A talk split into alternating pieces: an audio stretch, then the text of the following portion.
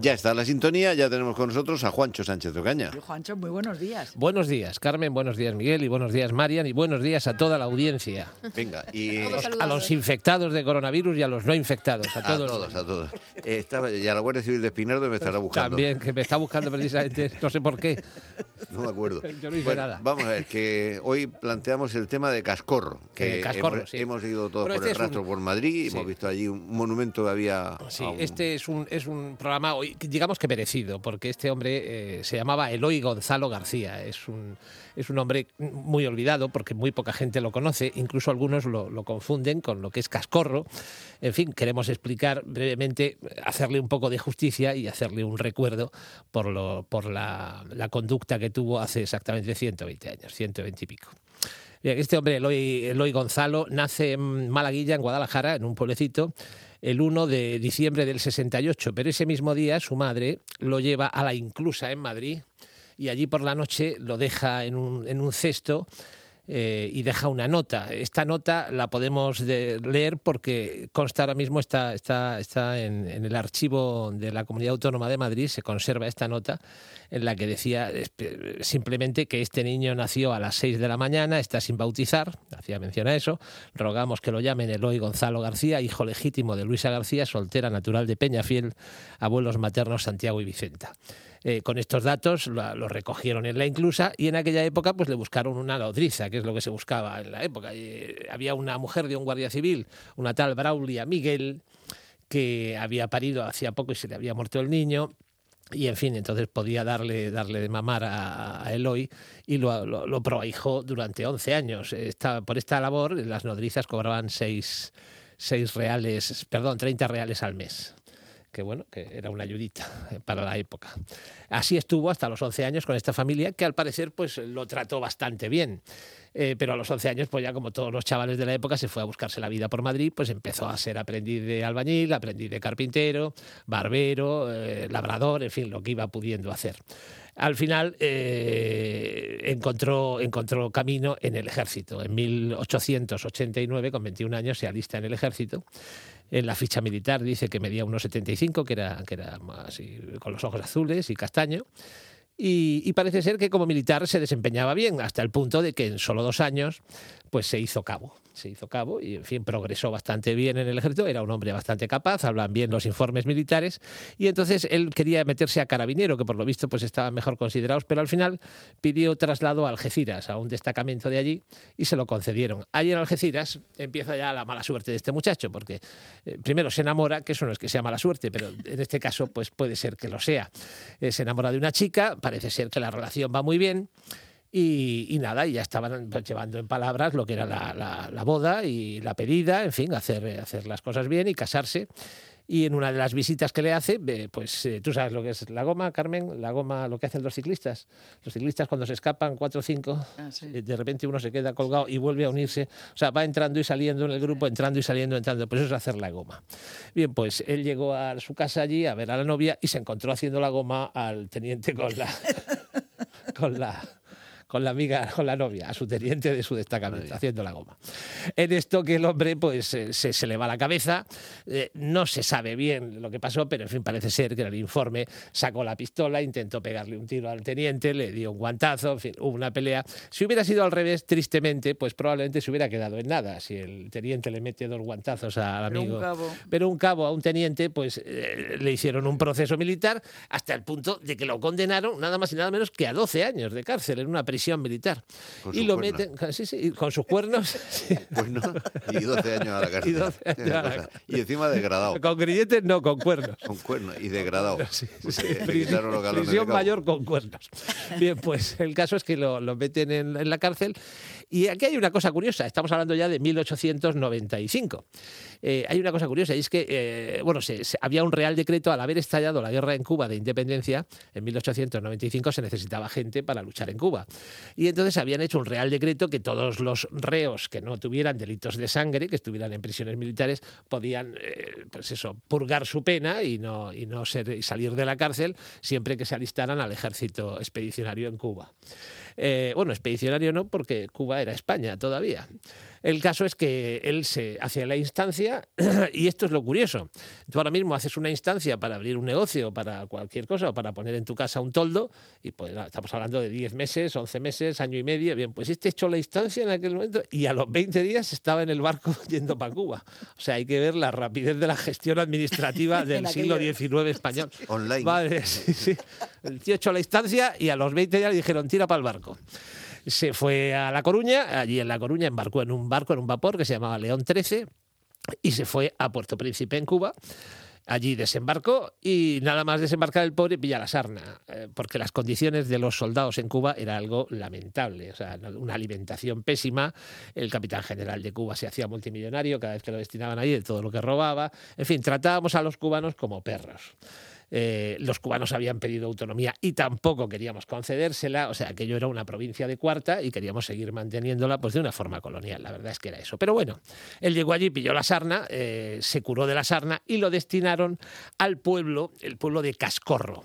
El pueblo de Cascorro, eh, bueno, dentro de la provincia de Camagüey, está a unos 60 kilómetros de la capital de la zona y, nada, y allí estaba destinado al mando de un capitán llamado Neila, un destacamento de 200 personas, pues allí en el pueblo, que sería pues eso, pues un, villorrio de tres al cuarto.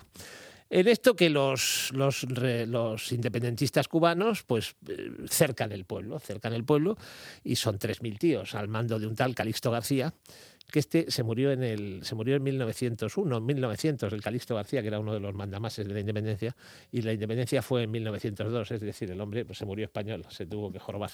El caso es que...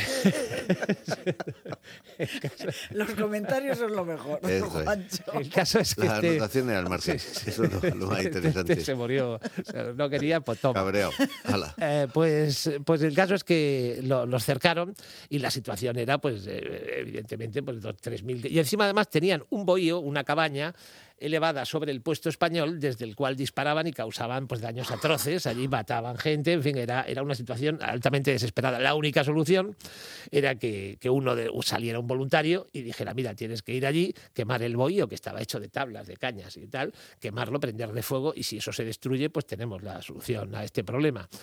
Se presentó un solo voluntario, y en este caso era Eloy Gonzalo García. Eh, le dieron una, una, lata de petróleo, una, él especificó, lo único que pidió fue que le ataran una cuerda a la cintura para que si lo mataban, que era lo más probable, pues, pues tiraran de su cuerpo para que pudieran enterrarlo, que no quedara manos de los, de los mambises, que eran los, los revolucionarios, bueno, los independentistas cubanos, y, que pudieran recuperar el cuerpo que tiraron. Le dijeron, tirad de la cuerda cuando veáis que me han matado.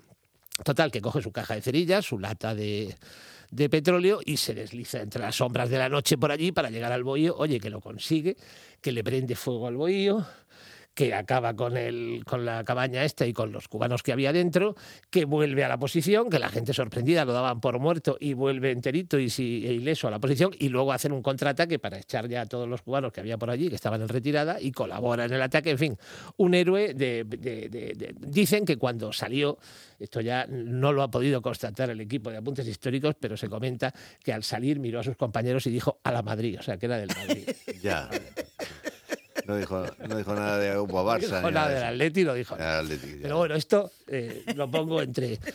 El caso es que este hombre, eh, en fin, le dieron las medallas correspondientes, pero fíjate, no por sus antecedentes, que había venido de un penal, fue de nuevo en su patria injusta con él y la, laureada de San Fernando se la dieron al capitán Neila, que era el que mandaba el puesto. A él le dieron la Cruz del Mérito Militar de, de Plata y, bueno, y no le dieron la, laureada que verdaderamente se merecía. Esto estaba pensionado con, no sé, con siete pesetas al mes eh, para toda la vida. Pero resulta que al salir de allí, el pobre hombre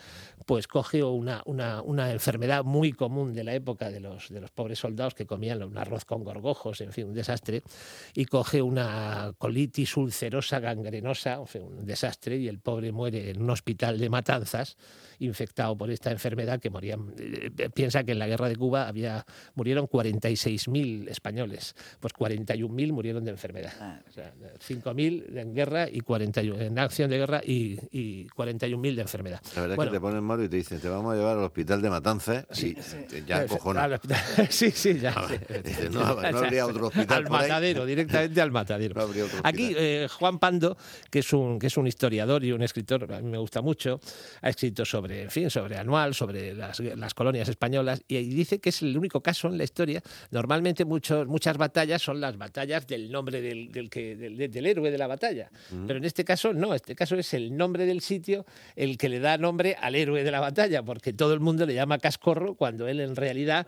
no se llamaba Cascorro, se llamaba Eloy González. Bien, pues eh, en, en Madrid, hace poco estuve viendo un programa, le preguntaban a la gente quién era en la plaza, en la plaza Cascorro, que se llama ahora, eh, hay una estatua suya en la que sale con una, con una soga, una, estatua de de tal Salaberry petróleo. con una lata de petróleo y sale con una antorcha, porque por lo visto el tal Salaberry que hizo la estatua dijo, la, la cerilla no me sale en la estatua, o sea, es demasiado Sí, es fina. demasiado. Se, se me rompe, entonces le puso una, una, una antorcha. El monumento lo inauguró en 1902, o sea, cuando ya Cuba fue la independiente, Alfonso XIII. Eh, durante un tiempo, a partir de 1913, se llamó Plaza Salmerón, que era uno de los presidentes de la Primera República, pero el, el pueblo siempre le llamaba la Plaza de Cascorro, aunque evidentemente sigue sin saber quién era este Cascorro, Eloy González, que sale en la, en la placa de la, de, la, de la estatua, está allí en el rastro. Y curiosamente, en 1945, eh, ya con Franco, le dieron una pensión a los sobrevivientes todavía de diversas acciones, entre ellas la de Cascorro, una pensión de 6.000 pesetas.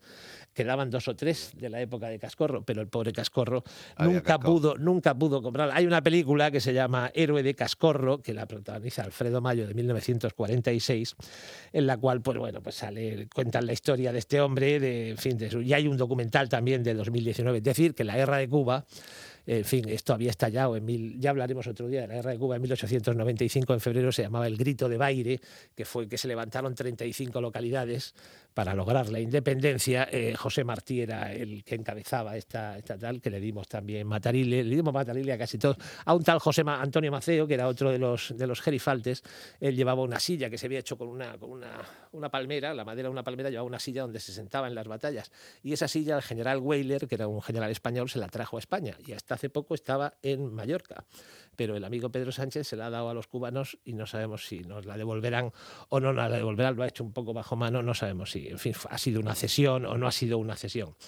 En fin, el caso es contar la historia de este hombre, mandarle un recuerdo y decir que bueno, que es que, que se mereció, que se mereció más, más, más, más premio, más reconocimiento del que tiene y que tristemente eh, todavía sigue siendo conocido como, bueno, tristemente tampoco, pero en fin, como Cascorro, cuando en realidad él se llamaba Eloy Gonzalo y, y, en fin, es el héroe de Cascorro que queda reflejado en la esa. Y hay una canción de la, de la tuna Famosa. eh, famosa que vamos a escuchar ahora en que la cual menciona la plaza de la- que Cascorro, menciona la plaza de la Cascorro. plaza de Cibeles Sí, todo el el arco, arco de de Cuchilleros, sí, como lugares típicos de como lugares Madrid. típicos de Madrid. En Pues pues, con, con la tuna nos despedimos y ya Juancho lo escucharán ustedes el próximo miércoles por la tarde durante Sí, la gramola porque va a ser nuestra nueva ubicación radiofónica. Me lo llevo. a han hecho una oferta que no podía rechazar, como, Exactamente. como el del padrino. Esa, no podía decir que no.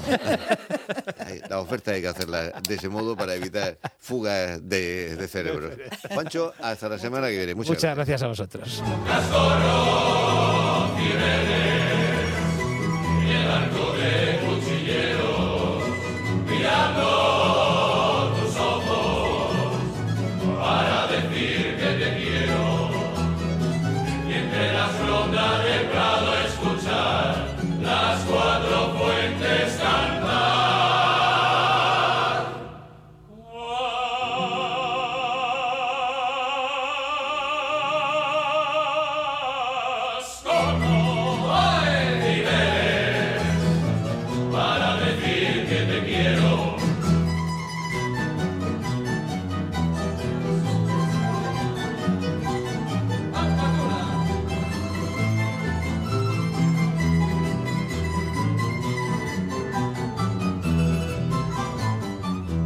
Por las